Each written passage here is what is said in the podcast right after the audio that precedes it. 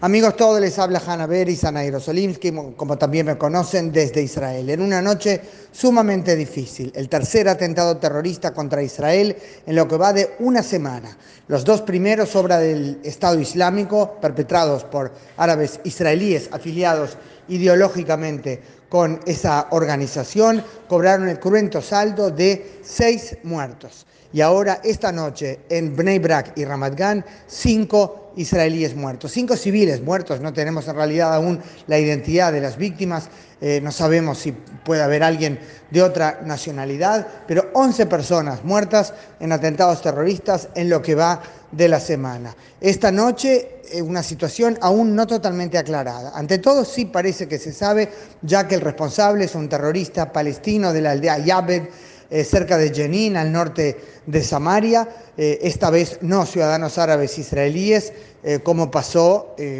y eso es mucho menos común, en los dos atentados anteriores. pues esta vez, como decíamos, no tenemos todavía la afiliación partidaria, si es que realmente el terrorista era responsable, era miembro formal de un grupo terrorista, o, actuó en una de esas iniciativas individuales conocidas como actos de lobos solitarios, ese fenómeno conocido de eh, a veces eh, quienes por ideología, por supuesto radical, extremista, se ven eh, inspirados por otros atentados que desde su punto de vista fueron exitosos y toman la iniciativa de imitarlos.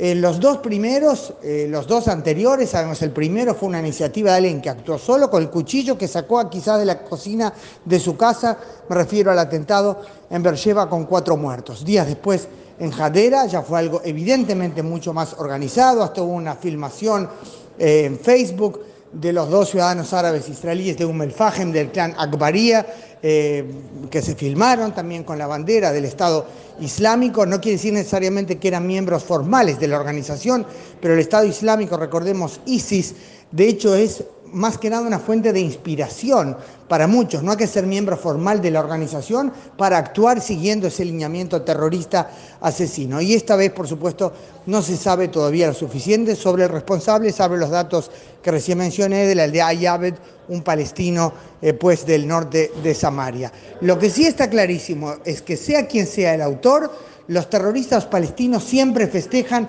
con gran entusiasmo. Saben que en los últimos años, desde que en junio del 2014 se eh, proclamó eh, la creación del califato islámico por parte de, lo que luego conocimos como ISIS, fue cambiando de nombre, no importa, no viene al caso ahora, em, en el Islam aparecieron diferentes corrientes, ¿verdad? Y cuando se tornó muy claro cuál era la línea del, de lo que hoy conocemos claramente como ISIS, hubo un repudio bastante generalizado, inclusive de, sectores eh, no moderados en absoluto dentro del Islam.